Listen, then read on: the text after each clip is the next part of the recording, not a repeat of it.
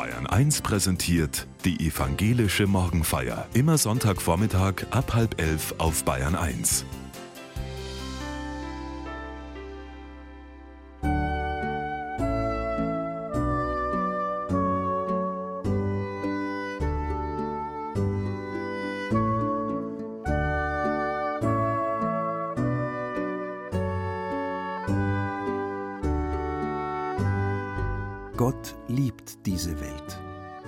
Das ist ein immer wiederkehrender Refrain in der Bibel. Klingt schön, sagt sich leicht. Aber können wir das auch erleben, spüren, bemerken? fragt Professor Florian Höhne aus Erlangen in der evangelischen Morgenfeier. Es klingt, als würden die Vögel um die Wette singen. Erst lächle ich nur, genieße den Gesang, dann fällt mir auf, wie lange ich das morgens schon nicht mehr gehört habe und wie sehr mir der Vogelgesang über den langen Winter gefehlt hat. Obwohl es Montagmorgen ist, bin ich gleich besser gelaunt, stehe auf und sehe aus dem Fenster. Es ist deutlich heller als letzte Woche. Der Himmel wagt ein vorsichtiges Blau, die Wolkendecke ist zerrissen, die Sonne lässt ihren Aufgang sehen. Später in der Mittagspause spüre ich die Frühlingssonnenstrahlen auf der Haut. Wie gut das tut nach graufeucht verhangenen Wintertagen. Wie gut. Ich liebe diese Frühlingstage, und an solchen Frühlingstagen liebe ich diese Welt. So sehr, dass ich sie umarmen könnte. Wie es mal in der Werbung hieß, Komm Welt, lass dich umarmen. Das Leben hat auch andere Seiten, liebe Hörerinnen und Hörer und auch darüber werden wir reden. Aber lassen Sie uns doch einen Moment noch bei solchen Situationen, bei diesen Weltumarm-Momenten bleiben. Vielleicht kennen Sie das. Den kleinen, stillen Freudenhüpfer im Alltag. Etwa so. Im Arbeitszimmer das dritte Zoom-Meeting am Tag will nicht enden. Dabei war eigentlich schon vor zwei Stunden alles geklärt. Immer wieder geht noch eine Hand hoch immer wieder. Und noch ein dringender, nicht aufschiebbarer Kommentar. Mitten im Versuch, konzentriert zuzuhören, öffnet sich die Tür vom Arbeitszimmer, der Partner schleicht herein und stellt einen heißen Glückstee auf den Tisch, daran ein Post-it mit Herzchen und Zwinkersmiley. Ein kleiner, stiller Freudenhüpfer. Man möchte die Welt umarmen. Oder dies, ein langer, nervenzehrender Bewerbungsprozess mit Wechselbad der Gefühle zwischen Zweifel und Hoffnung. Dann eines Mittags ein Brief im Postkasten. Das Logo auf dem Umschlag verrät sofort, das ist der Brief.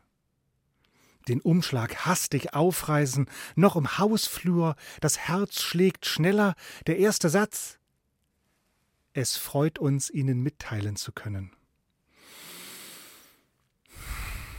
Durchatmen. Stille. Dann Yippie! Ein lautes Yippie, eine Welle von Freude. Man möchte die Welt umarmen. Oder das. Nach viel zu viel Abenden allein zu Hause, allein mit dem Fernseher, den Essensvorräten, nach der Durststrecke zu langer Lockdowns in den ersten Corona-Jahren, endlich mal wieder ein Abend mit Freunden. Gemeinsam kochen, gemeinsam essen, ein trockener Rotwein, reden, zuhören, lachen, erinnern. Wie hast du das damals erlebt beim ersten Lockdown und dann beim zweiten? Dann reden über die Trauer, die Wut, die Angst und endlich wieder reden. Aufbleiben wie früher, bis nachts um vier, bis die Vögel draußen schon wieder zu zwitschern anfangen. Man möchte die Welt umarmen. Ich sammle diese Weltumarm-Momente. Diese Momente, in denen es ganz leicht fällt, diese Welt zu lieben. Von Joachim Ringelnatz gibt es ein Morgengedicht oder Gebet, das den Moment des Aufwachens so beschreibt. Morgenwonne. Ich bin so knallvergnügt erwacht. Ich klatsche meine Hüften. Das Wasser lockt, die Seife lacht, es dürstet mich nach Lüften. Ein schmuckes Laken macht einen Knicks und gratuliert mir zum Baden. Zwei schwarze Schuhe in blankem Wichs betiteln mich Euer Gnaden. Aus meiner tiefsten Seele zieht mit Nasenflügelbeben ein ungeheurer Appetit nach Frühstück und nach Leben. Und mit einem Lied verbinde ich diese Welt um Armfreude, diese Freudenhüpfer und Dankbarkeit ganz besonders. Es ist eigentlich ein Gedicht von Marsha Kaleko, gesungen von Dota Kerr. Sozusagen grundlos vergnügt, heißt es.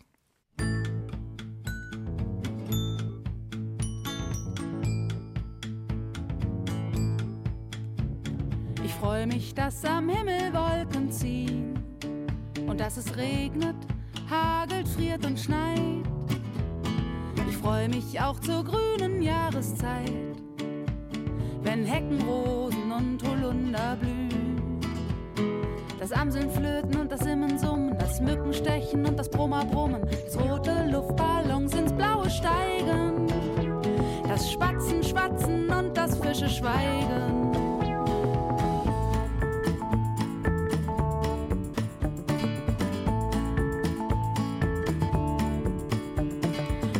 Mich, dass der Mond am Himmel steht und dass die Sonne täglich neu aufgeht.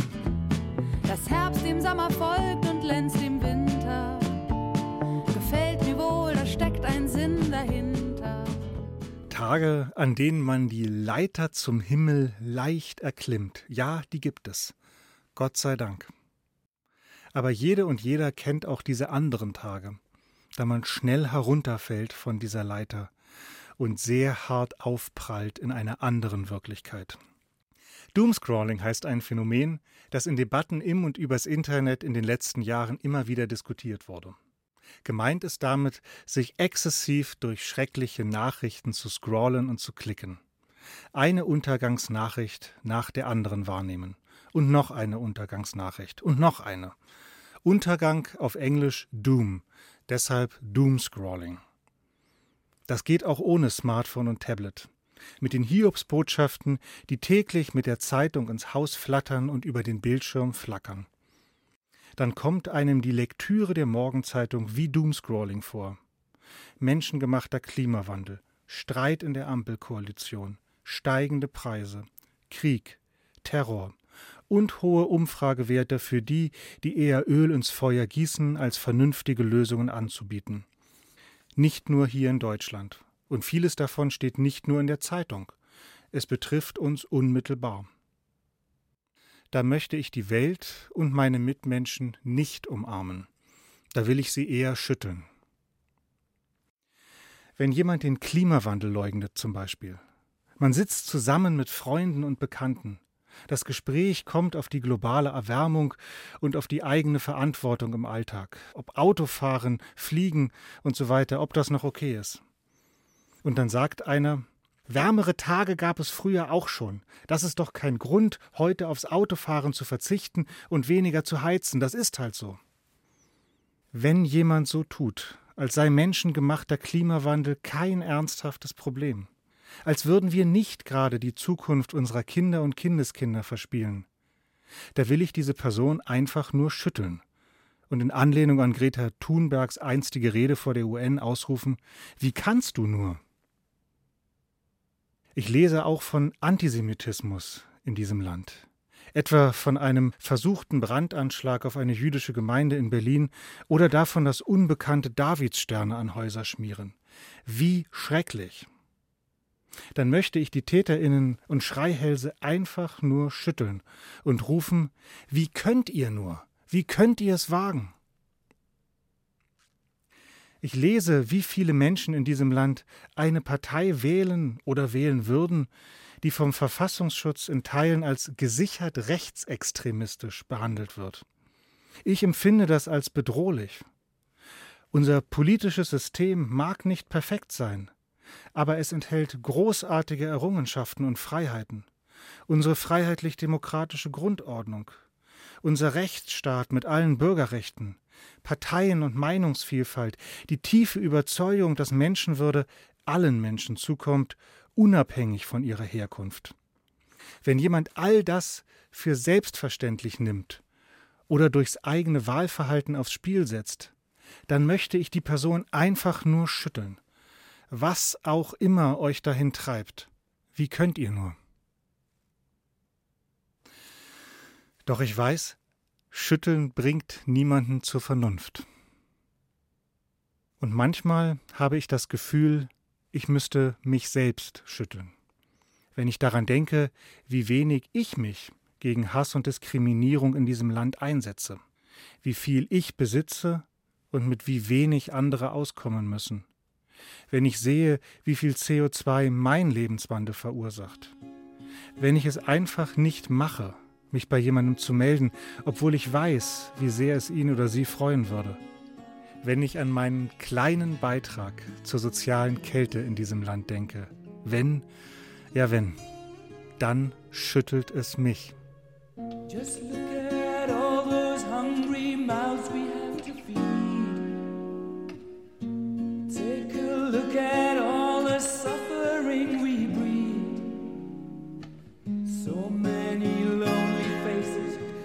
scattered all around, searching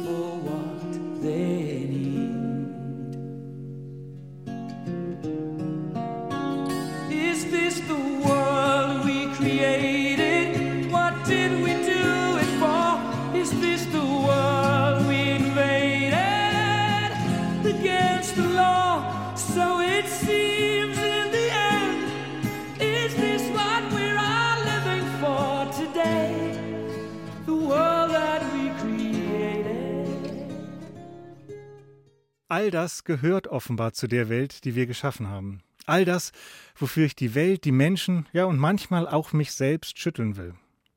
Da tun Menschen einander Schreckliches an, aus Selbstsucht oder Ignoranz. Kurz gesagt, die Schuld von Menschen, auch von frommen Menschen, auch in der Kirche. All das zieht sich durch die Geschichte des Christentums und auch schon durch die biblischen Geschichten. Ich möchte das eigentlich nicht sehen, nicht hören, nicht lesen. Nicht, wenn es um die Schuld von anderen geht und noch weniger, wenn es um meine eigene Schuld geht. Lieber will ich bei den Weltumarm-Momenten bleiben. Das wär's doch. Das wäre doch viel angenehmer, schöner und einfacher. Oder schnell eine einfache Lösung und einen einfachen Erlöser finden. Wie angenehm wäre das, wenn es einen Politiker gäbe, der auf alle Fragen eine Antwort hätte, der eine Lösung gegen den Klimawandel, die steigenden Preise und im Nahostkonflikt hätte und der mit Macht und Entschlossenheit durchgreift und diese Lösung umsetzt. Oder wenn sich jemand finden würde, der für all das verantwortlich ist, irgendeiner, der schuld ist. Schuld an Corona und Schuld an der Klimakatastrophe am Rechtsruck. Wenn es diese eine Person gäbe, könnte man wütend auf sie sein, könnte man sie aus der Stadt jagen und alles wäre besser.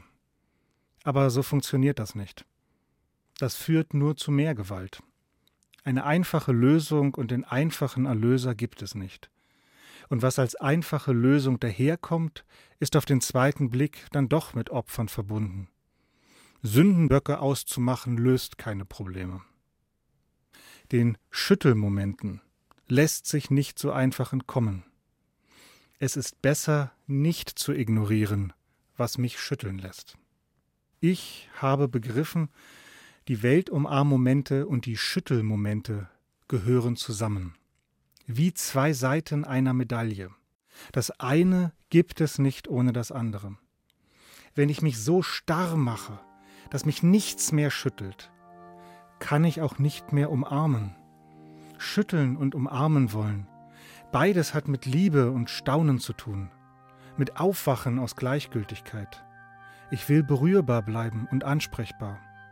Ich will mich noch erschüttern lassen und schütteln. Ich will offen bleiben für die Welt. Ich ringe mit dem, was ist, und sehne mich nach dem, wie es sein könnte. Und beides hat mit Gott zu tun.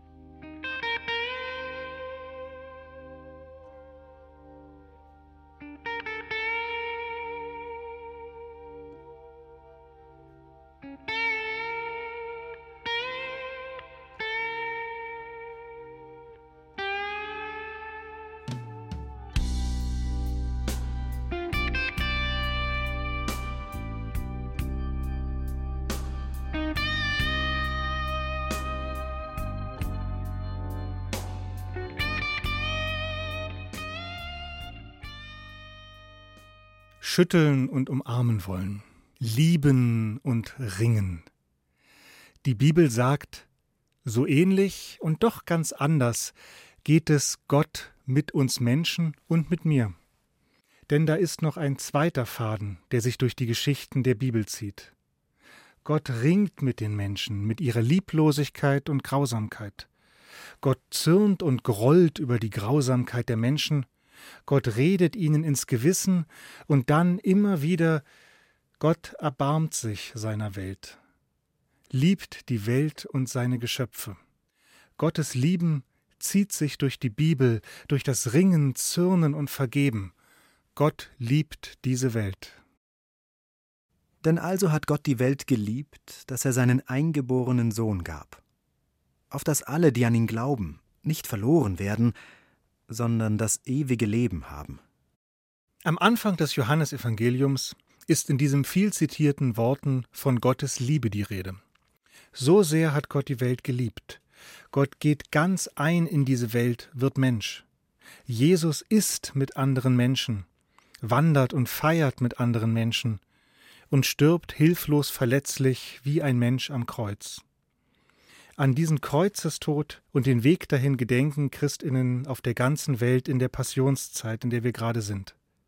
Aber was hat all das mit der Liebe Gottes zu tun?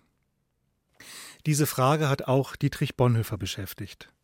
1906 geboren, begann seine Karriere als vielversprechender Nachwuchstheologe an der Berliner Theologischen Fakultät.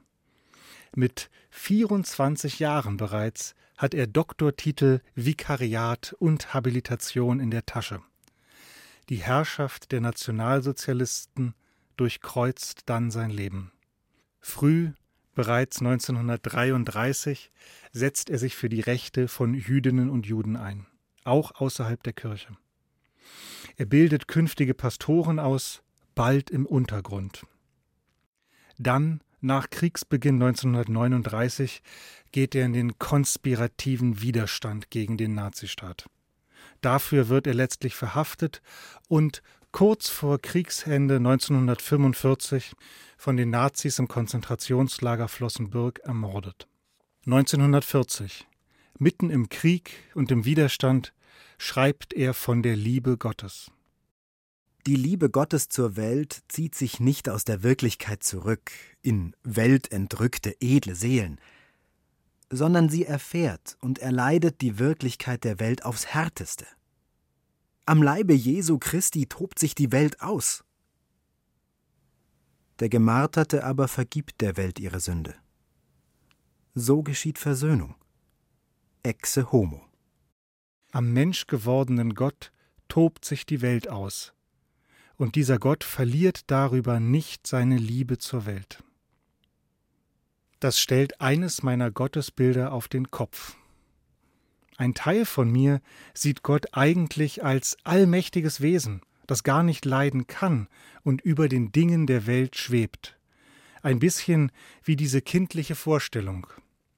Ein alter Mann mit langem Gewand und weißem Bart thront hoch oben auf einer Wolke und schaut auf das wilde Treiben hier unten auf der Welt herab. Überlegen, gelassen, unberührt.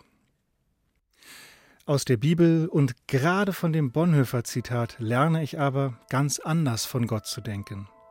Dann ist da Gott, der sich nicht auf die sichere Wolke zurückzieht. Gott liebt mit Haut und Haaren und vollem Einsatz.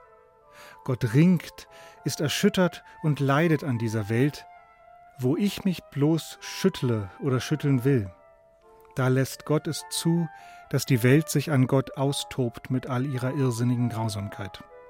Wo ich dem Schütteln entkommen will, da bleibt Gott da, verletzlich, erschütterlich bis zum bitteren Ende. Gott hockt nicht auf der sicheren Wolke, sondern ist verletzlicher Mensch, unter Menschen geworden, aus Liebe.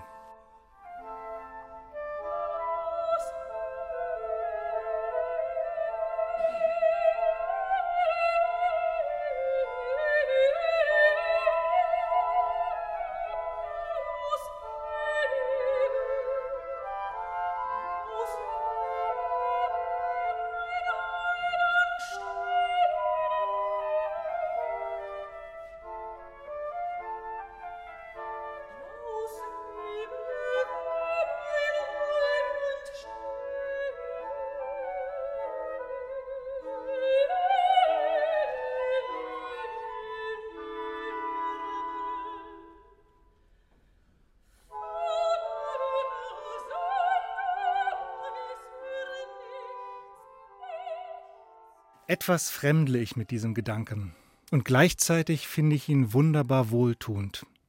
Denn das heißt doch, Gott hat aus Liebe zu uns Menschen dieses menschliche Leben am eigenen Leibe erlebt, mit seinen himmelhoch jauchzenden Feiern und mit seinen abgrundtiefen Grausamkeiten. Auch die hat Gott aus Liebe am eigenen Leibe erlebt.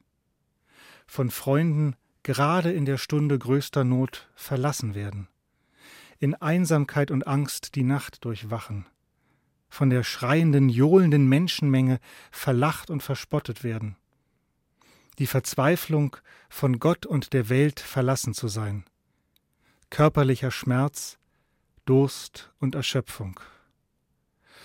Gott hat das erlebt, deshalb reicht Gottes Liebe bis in die tiefsten Tiefen menschlichen Lebens wo ich Lichtjahre davon entfernt bin, die Welt zu umarmen. Gerade da umarmt Gott mich liebevoll. Wo ich nicht mehr die Welt umarmen kann oder mag, auch da bin ich von Gottes Liebe umarmt. Das hilft mir, mich selbst anzunehmen. Es hilft mir, offen zu bleiben. Es hilft mir zu ringen mit dem, was ist, und mich zu sehnen nach dem, wie es sein könnte. Und es hilft auch, diese Momente zu genießen, in denen ich die Welt umarmen will. Wenn die Vögel morgens um die Wette zwitschern. Und wenn da die Teetasse plötzlich auf dem Schreibtisch steht mit Herzchen und Zwinkersmiley. Gott sei Dank.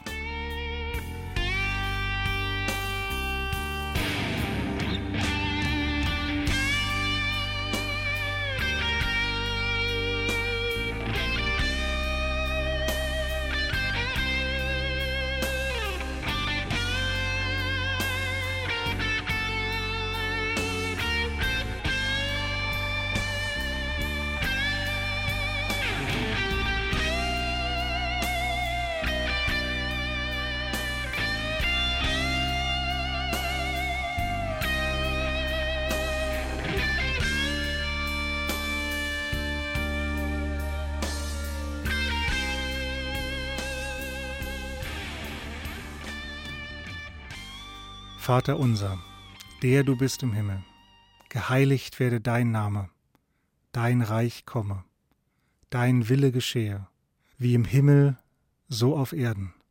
Unser tägliches Brot gib uns heute und vergib uns unsere Schuld, wie auch wir vergeben unseren Schuldigern. Und führe uns nicht in Versuchung, sondern erlöse uns von dem Bösen. Denn dein ist das Reich und die Kraft und die Herrlichkeit in Ewigkeit. Amen.